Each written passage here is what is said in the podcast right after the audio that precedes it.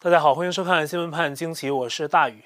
最近大家都看到了左派的主流社交媒体如何对川普总统进行的霸凌。那现在川普还没卸任呢，脸书还有他旗下的 Instagram 就冻结了川普的账号，推特呢也发出警告，如果川普再违规，就要给川普消号。但是根据一月八号的最新消息，川普、林伍德律师、鲍威尔律师、福林将军的账号啊，全都被移除了。现在大家再去看川普的推特账号，完全是空的，说是被消除的账号，已经达到了这么疯狂的程度。这还不止，对于宣称维护言论自由的 Parler 软件，那苹果公司还有 Google 也说了啊，如果 Parler 不遵守所谓的规定，就要把 Parler 的软件啊从苹果软件商店呢移除。这些社交媒体大公司啊，已经凭借自己对用户的垄断地位，在美国建立了自己的独裁范围。它可以对言论为所欲为，好像人们的嘴是长在他们的身上。特别是现在，川普答应过渡啊，那拜登和他背后的这些势力啊，更加肆无忌惮。最标志性的事件，可以说非常严重的恶性事件，就是推特把仍是美国现任总统的川普他的推特账号给彻底删掉。那说到这儿呢，我谈一下我们节目本身啊，接下来要怎么继续规避言论审查的问题。我最近呢一直在找左派社交媒体平台的替代产品。我对所有相关的平台经过了这个了解之后呢，我还是决定啊，会使用之前跟大家提到过的平台 SafeChat。它有软件也有网页版。那这个平台呢是我最信任的。不会存在言论审查的问题，它比较新，不过呢，已经正式推出来，功能也比较齐全，可以像推特那样发短文，甚至呢还能发视频建群组。但是目前呢这个阶段啊，我会把它作为推特和脸书的备用平台。有朝一日，如果我彻底离开推特或者脸书，那这个 SafeChat 平台是我的首选。我在上面的账号是李大宇啊，就是名字的拼音，大家感兴趣呢可以加我。我在上面呢已经有在更新信息了，但目前呢主要是给推特和脸书准备的备用哈。那它的其他功能，比如说发片儿啊、建群组啊这些，我们接下来再慢慢试用。Telegram 呢就是电报上的群组了，那我会一直保留，也会在上面更新内容。只要 Telegram 别像推特、脸书那样有严重的言论审查问题就行。我的 Telegram 的公告组链接是 td me 斜线大于 news。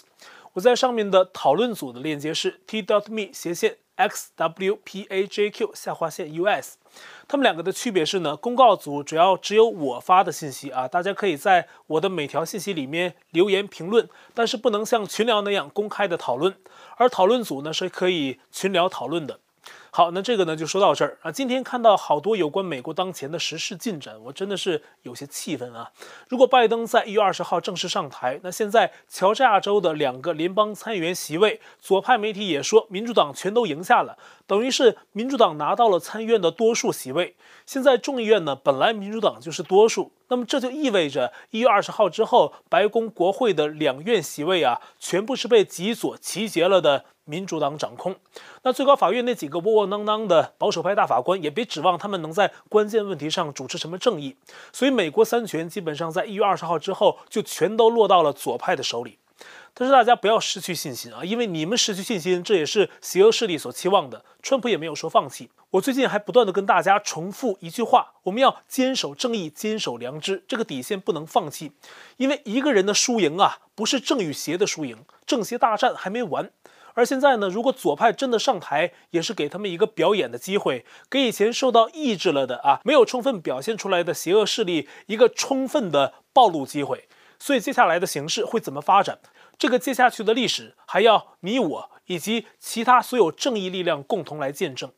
那么最近呢，我们也看到了，在当前这样的乱局下，群魔乱舞的状态下，瘟疫也越来越严重了。根据美国霍普金斯大学统计的数据啊，就在国会事件之后的一月七号，美国单日的疫病死亡率创下新高，当日因中共病毒死亡的人数达到四千零八十五人，超过四千，就这么一天。而根据一月六号美国加州的公共卫生部下达的指导意见，敦促加州居民避免任何旅行，而且首次下达了一个限制范围，就是呢，如果你一定要出门旅行的话，那需要以你的住址为中心，在半径一百二十英里的范围里活动，不要出去这个一百二十英里的范围。不知道他这个规矩有什么科学依据啊？是说在离家一百二十英里范围内就不会传播病毒了吗？这种规矩呢，我是第一次见。而且左派啊，共产主义意识形态横行的加州，一直是美国封闭最严重的州之一，但是呢，疫情最重。一位叫李正宽的作者呀，在自己的一篇文章中公布的统计数据显示，在美国热衷社会主义、大政府、全球化的这种蓝州，还有尊重美国的传统、重视家庭和信仰的红州，他们的染疫情况明显不同。从二零二零年五月一号到十一月十一号，在这些蓝州的中共病毒致死率是红州的一到两倍。他们的数据呢，也包括对中国大陆已知数据的分析中啊。党员染疫死与非党员染疫死的比例，那说到这儿呢，这个现象也是很有意思，好像共产势力，包括西方的左派势力，特别是极左，他们也是共产党的思想。就是这类人呢，从上面的势力看，确实受影响比较大。在美国左派统治的兰州，还有在中国大陆的党员群体，他们的死亡率是最高的。现在的年轻人呢，受左派思潮影响也很严重。什么是西方左派思想啊？它说起来也很复杂，也有不同的表现。但是呢，基点是一样的，出发点是一样的。最起码呢，它是不信神的啊，然后宣扬进化论，自称为所谓进步。但这样的话呢，人容易失去道德底线，起码背地里啊，就什么坏事都敢做了。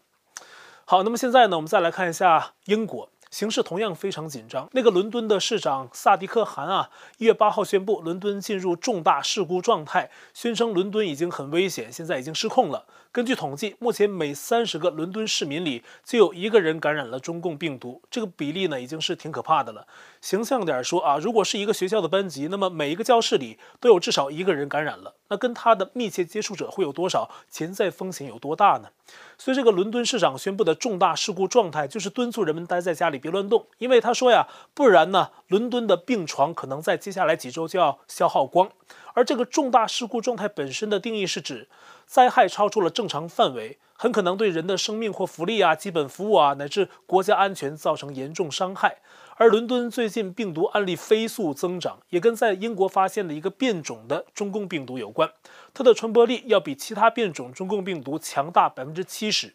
早在去年十二月二十一号，英国卫生大臣叫英国人非常小心，而且要像自己已经感染了中共病毒那样小心。现在呢，这种英国的变种中共病毒已经传到了中国、美国、日本、印度、澳大利亚、德国、法国，还有所有的北欧国家等一共三十多个国家和地区。对于这种变种病毒，咱们形象点说哈，从二零二零年一月二十七号英国发现首例中共病毒之后，到二零二零年七月二十七号这六个月，英国受感染的人数是三十点一万。而这个变种出现之后呢，从二零二零年十二月二十九号到新年一月三号，就六天时间啊，六天时间，新增感染人数是三十一点一万，用来势汹汹形容着当前的病毒情势一点都不过分。德国也是啊，二零二零年十二月是中共病毒爆发之后啊，德国死亡率最高的一个月，总计死亡一万六千人。而且根据最新的研究成果，大家可不要再以为这种中共病毒啊，只对老人和有既定疾病的人情有独钟，不是这样的啊。英国政府的科学咨询小组在十二月下旬公布了一项研究成果，发现变异后的中共病毒能够感染更多十五岁以下的年轻人、小孩。这个研究成果公布之后呢，世界其他地方也出现了年轻人受感染而死的案例，比如十二月二十六号，美国纽约州一个年仅四岁的小孩夏维尔就因感染死亡。目前瘟疫的发展啊，也符合它的历史规律。往往瘟疫转弱之后啊，再转强是更猛烈的。黑死病还有西班牙流感都是这样。世界卫生组织十二月底还在说，当时十二月份经历的瘟疫都不是最大的，接下去啊会更严重。这是世卫的专家说的。甚至美国前线医生组织的成员理查德·乌索医生还警告说呀，世界各地出现的更多中共病毒变种会造成引发致病性，这可能会造成接种疫苗的人呢死亡率更高。这是这位理查德·乌索医生的观点。那最近呢，有好多华人自媒体在谈一些预言啊，针对二零二一年的一些说法。这些预言呢，有历史上留下的，也有现在的人说的。我们节目此前都很少提到。那今天呢，捎带跟大家提一下，就当是时事新闻中的配菜。西方有一个法国人叫诺查丹马斯，他的预言《诸世纪》，我小时候就看过啊。历史上准确预言了不少事情，比如德国希特勒的出现，他就预言出来了，只是呢名字有所区别。他在《诸世纪》里叫希斯特啊，实际指的就是希特勒。根据现在人的解读，诺查丹马斯预言到了2021年，他原话说了一句啊，留不下多少年轻人，一开始就死一半，这是他说的话哈，有点吓人。但这跟现在英国的中共病毒变异毒株的表现呢有相符之处。还有中国有个黄帝地母经啊，是民间的预言师，在中国流传很久。2021年是辛丑年，他对辛丑年的预言里啊有一句话。人民留一半儿，这让人看了更不寒而栗。所以呢，也有人提出不同观点或解读，但谁又知道呢？因为是预言嘛，预言的都是之后要发生的。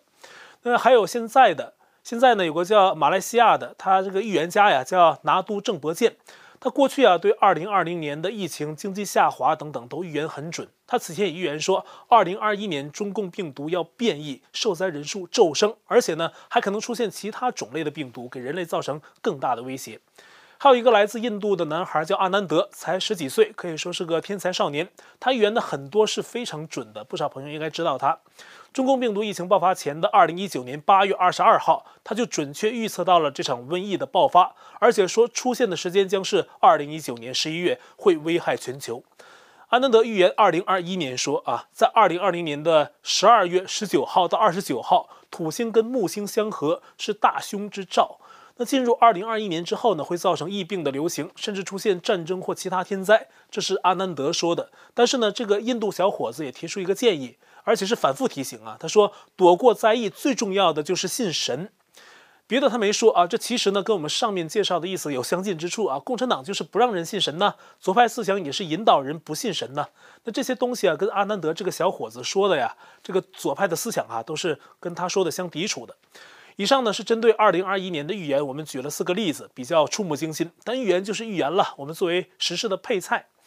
那么中国大陆呢，现在疫情也的确很严重。但他公开的数据完全都是被过滤的，弄虚作假，所以没有多大的参考价值。中共当局告诉给外界的都是不真实的。那正如我们一月五号的报道中提到的爆料，中国河北的石家庄市封城了。截至一月七号，当地强制检测后，官方公布了十一例阳性。那当天起呢，石家庄就禁止人员和车辆离开石家庄市，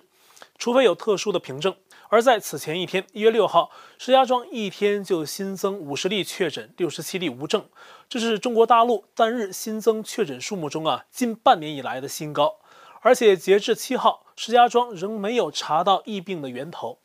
而因为河北省会石家庄距离北京不远，石家庄封城给进京车辆造成一些不便，而且北京对河北车牌的车辆啊也采取了限制措施。再加上因为疫情加重，住在北京市中心周遭的上班族，如果要开车进入市中心，需要带着核酸检测证明。跟二零二零年初的情况一样啊，所以这造成了进京车辆大堵车。一月七号早上，燕郊和大厂的进京车辆出现了很严重的堵车情况。而跟石家庄有关的呢，今天还有另外一件事受人关注，我们顺便提一下啊，就是在一九八九年六四事件中拒绝开枪的抗命军长徐勤先，在一月八号早晨在河北石家庄去世，终年八十五岁。他之前呢，就因为病重一度失去语言功能，后来呢，又因为食物哽咽抢救无效离世。徐金先公开抗命，拒绝执行中共暴力镇压学生的命令，一直以来受到称赞。在这样的不平时代啊，在暴政下，我们需要更多这样的人，拥有这样的勇气。好，这是说到石家庄的疫情，我跟大家顺便介绍的另一件事。而除了石家庄，河北邢台下辖的南宫市也，因为疫情的严重，接连出现确诊病例，于一月六号宣布封城，学校全面停课，公共交通停滞，在市内呢，所有涉及疫情的小区全部被封锁控制，开辟了至少十四个隔离点，并且设立了乡村、城区还有路口，这所谓三道防线。而河北全省啊，也宣布进入了战时状态。但是现在令一些大陆民众不好过的不仅是瘟疫，还有极寒的天气。最近几天啊，中国大陆多地出现了极寒天气，连带着台湾台北的温度也都变得很低。而在北京，六号温度下降到零下十七度，七号更下降到了零下十九点六度。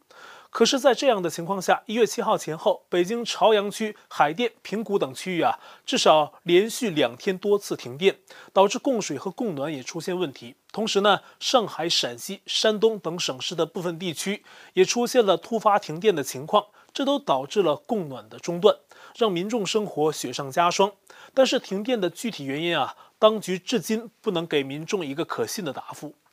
与极寒的天气相对应，湖南当地时间一月七号晚六点，宁德时代下辖的湖南邦普公司一间老厂房发生巨大爆炸，火光冲天，甚至有外媒报道说这场爆炸就像一场小型核弹。很多人拍到了当时的景象。而这家公司从事电池方面的生产，有消息说公司跟特斯拉还有合作，跟新能源汽车电池的生产相关。那今天网络上啊，很多朋友也在传这个相关的爆炸消息，所以我们呢也提到它。但在中共眼中啊，这可能算不上什么爆炸性事件，倒是中共的倒行逆施引来美国的进一步制裁，更会让中共感到震动。中共联合港府一月六号在香港进行了更为严重的大抓捕行动，五十多名民主派人士被中共以国安法逮捕。美国川普政府的国务卿蓬佩奥因此宣布将对中共寄出新一轮制裁作为回应，并且会派遣美国驻联合国大使凯利·克拉夫特访问台湾，作为对中共打压香港进行抗议的另外一种方式。现在时间已经定下来了，那克拉夫特呢将于一月十三号周三到一月十五号期间访问台湾，会晤高级官员，并且发表演说。这是第一次美国派遣驻联合国大使访台。台湾外交部发言人说：“这是美国对台湾国际参与的强劲支持。”有的朋友可能说：“从现在的局势看，川普政府对中共的强硬势头不知道还能持续多久，因为一月二十号可能美国就要变天了。如果拜登成为总统，他还会对中共强硬吗？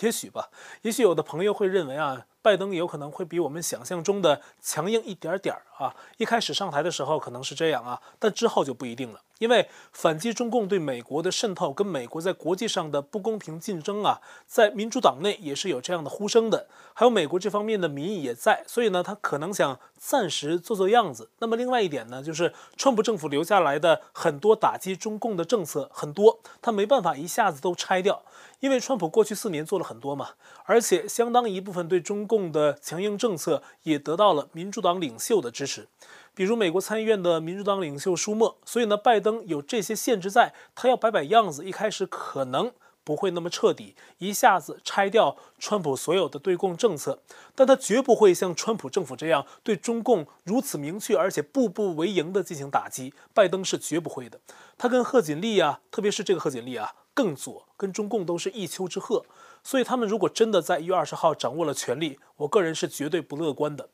我可以再举个例子，大家都期待的美国情报总监调查外国干预选举的报告，终于在一月七号千呼万唤始出来。这份十四页的报告被交到了参院情报委员会，一些美国媒体也拿到了这份报告。但是同时呢，美国国家情报总监拉特克里夫，同时他还签署了三页保密信，交给了国会和一些媒体。在这份保密信中，我们可以了解到，针对那份调查报告，拉特克里夫本人呢也无法全部自己做主，他依赖情报部门的分析员撰写报告，所以那份报告呢不能代表拉特克里夫本人的意思。拉德克里夫在保密信中透露，他阅读了所有美国政府拥有的有关中共的所有最敏感的情报。他不认为情报分析师们表达的多数观点能够完全的准确反映出中共对2020美国大选的影响。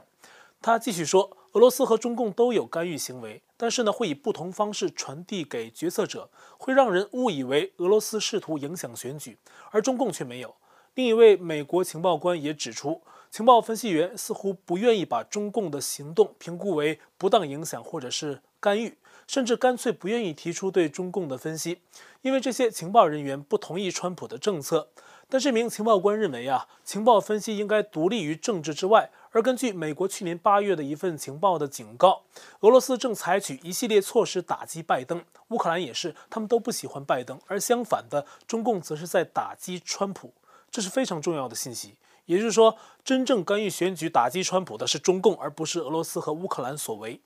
综合以上信息，我们可以得知，目前提交给国会的这个情报总监报告不能反映实情，而实际上在幕后帮助拜登的干预选举者，中共是最主要角色。我们还回到刚才的问题，那既然如此，双方关系这么好，拜登怎么可能像川普那样对中共强硬呢？目前呢，川普已经宣布不会出席拜登一月二十号的所谓就职礼，而彭斯则考虑参加。但是针对目前呢，左派呼吁彭斯启动二十五号修正案罢免川普的事儿，根据《纽约时报》的报道，彭斯已经拒绝了这样做。而相对于已经在一月六号当天或之后辞职的，比如第一夫人幕僚长斯蒂芬·格里森、驻爱尔兰特使马文尼。运输部长赵小兰，还有教育部长迪沃斯之外，绝大部分川普的阁员继续留任到最后一刻。包括财长姆努钦，还有白宫经济顾问库德洛，他们也有一些重要事务还没有完成。而那些辞职的，都是在一月六号的国会山事件之后递交的辞呈。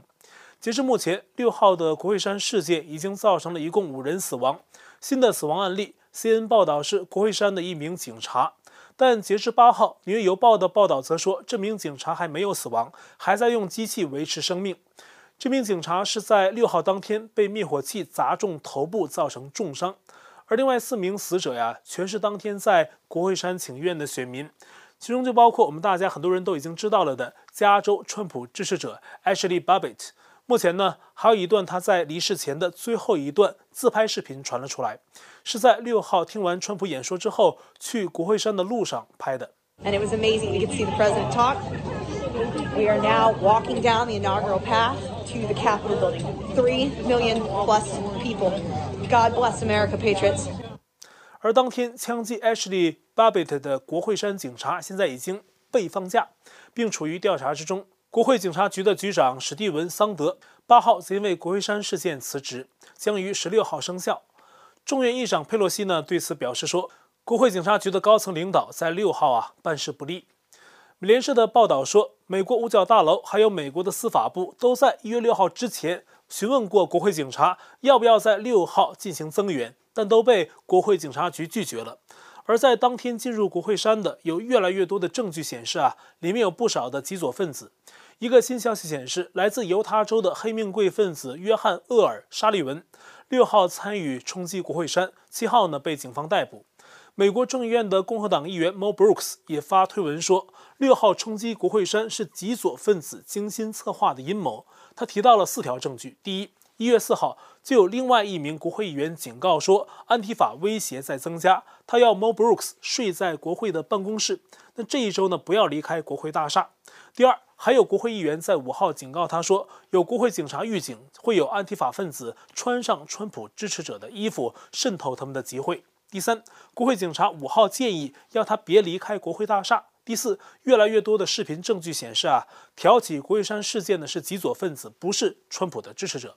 然而，一个 DC 的警察局官员却在事后说呀，没有情报表明会发生对国会的冲击，罔顾事实。左派试图用六号的国会山事件进一步打击川普，希望他在二十号之前就离开白宫，并且呀要清除川普的政治遗产。佩洛西此前呼吁彭斯说，如果彭斯不带头罢免川普，他就要发起弹劾。现在彭斯拒绝了，那佩洛西的弹劾选项可能要摆在桌面上。甚至有参议院的个别共和党也宣称，在国会山事件后，对支持川普的立场受伤了。如果佩洛西发起弹劾，他也会跟进。这个人呢是共和党参议员本萨西，佩洛西也在一月八号给国会民主党同事写信，为二十号前弹劾川普造势，竟然莫名其妙地说啊，川普二十号前还有美国的核按钮在手上，嚎叫说这可能构成所谓的威胁。在拜登这边呢，则在七号任命了一个叫 Lisa Monaco 的人做下任的美国司法部副部长，而此人却是此前调查川普的通俄门检察官穆勒的门生。这些动作呀，都对川普是一种威胁。而美国纽约州的总检察长詹乐侠则在近日发表言论，说准备就六日的国会山事件对川普发起诉讼。此外，美国 ABC 新闻发表文章，呼吁要清理川普运动，宣称川普就算不被提前罢免，他也只能在办公室待十几天了。让川普走人，这是简单的，但是呢，如何清理掉川普带头支持的运动是比较难的，特别是他代表了很多美国人的意志。现在呢，川普还没有放弃，他的众多支持者也没有放弃，政协大战还没有结束，大家要有信心。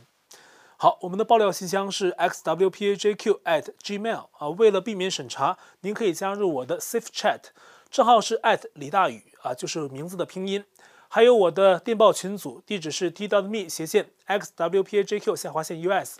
我们现在呢仍在 YouTube 上面发片，还是欢迎您订阅本频道，并点击小铃铛获得节目发布通知，也欢迎加入我们的会员。那这期节目就到这里，感谢您的收看，我们下期再会。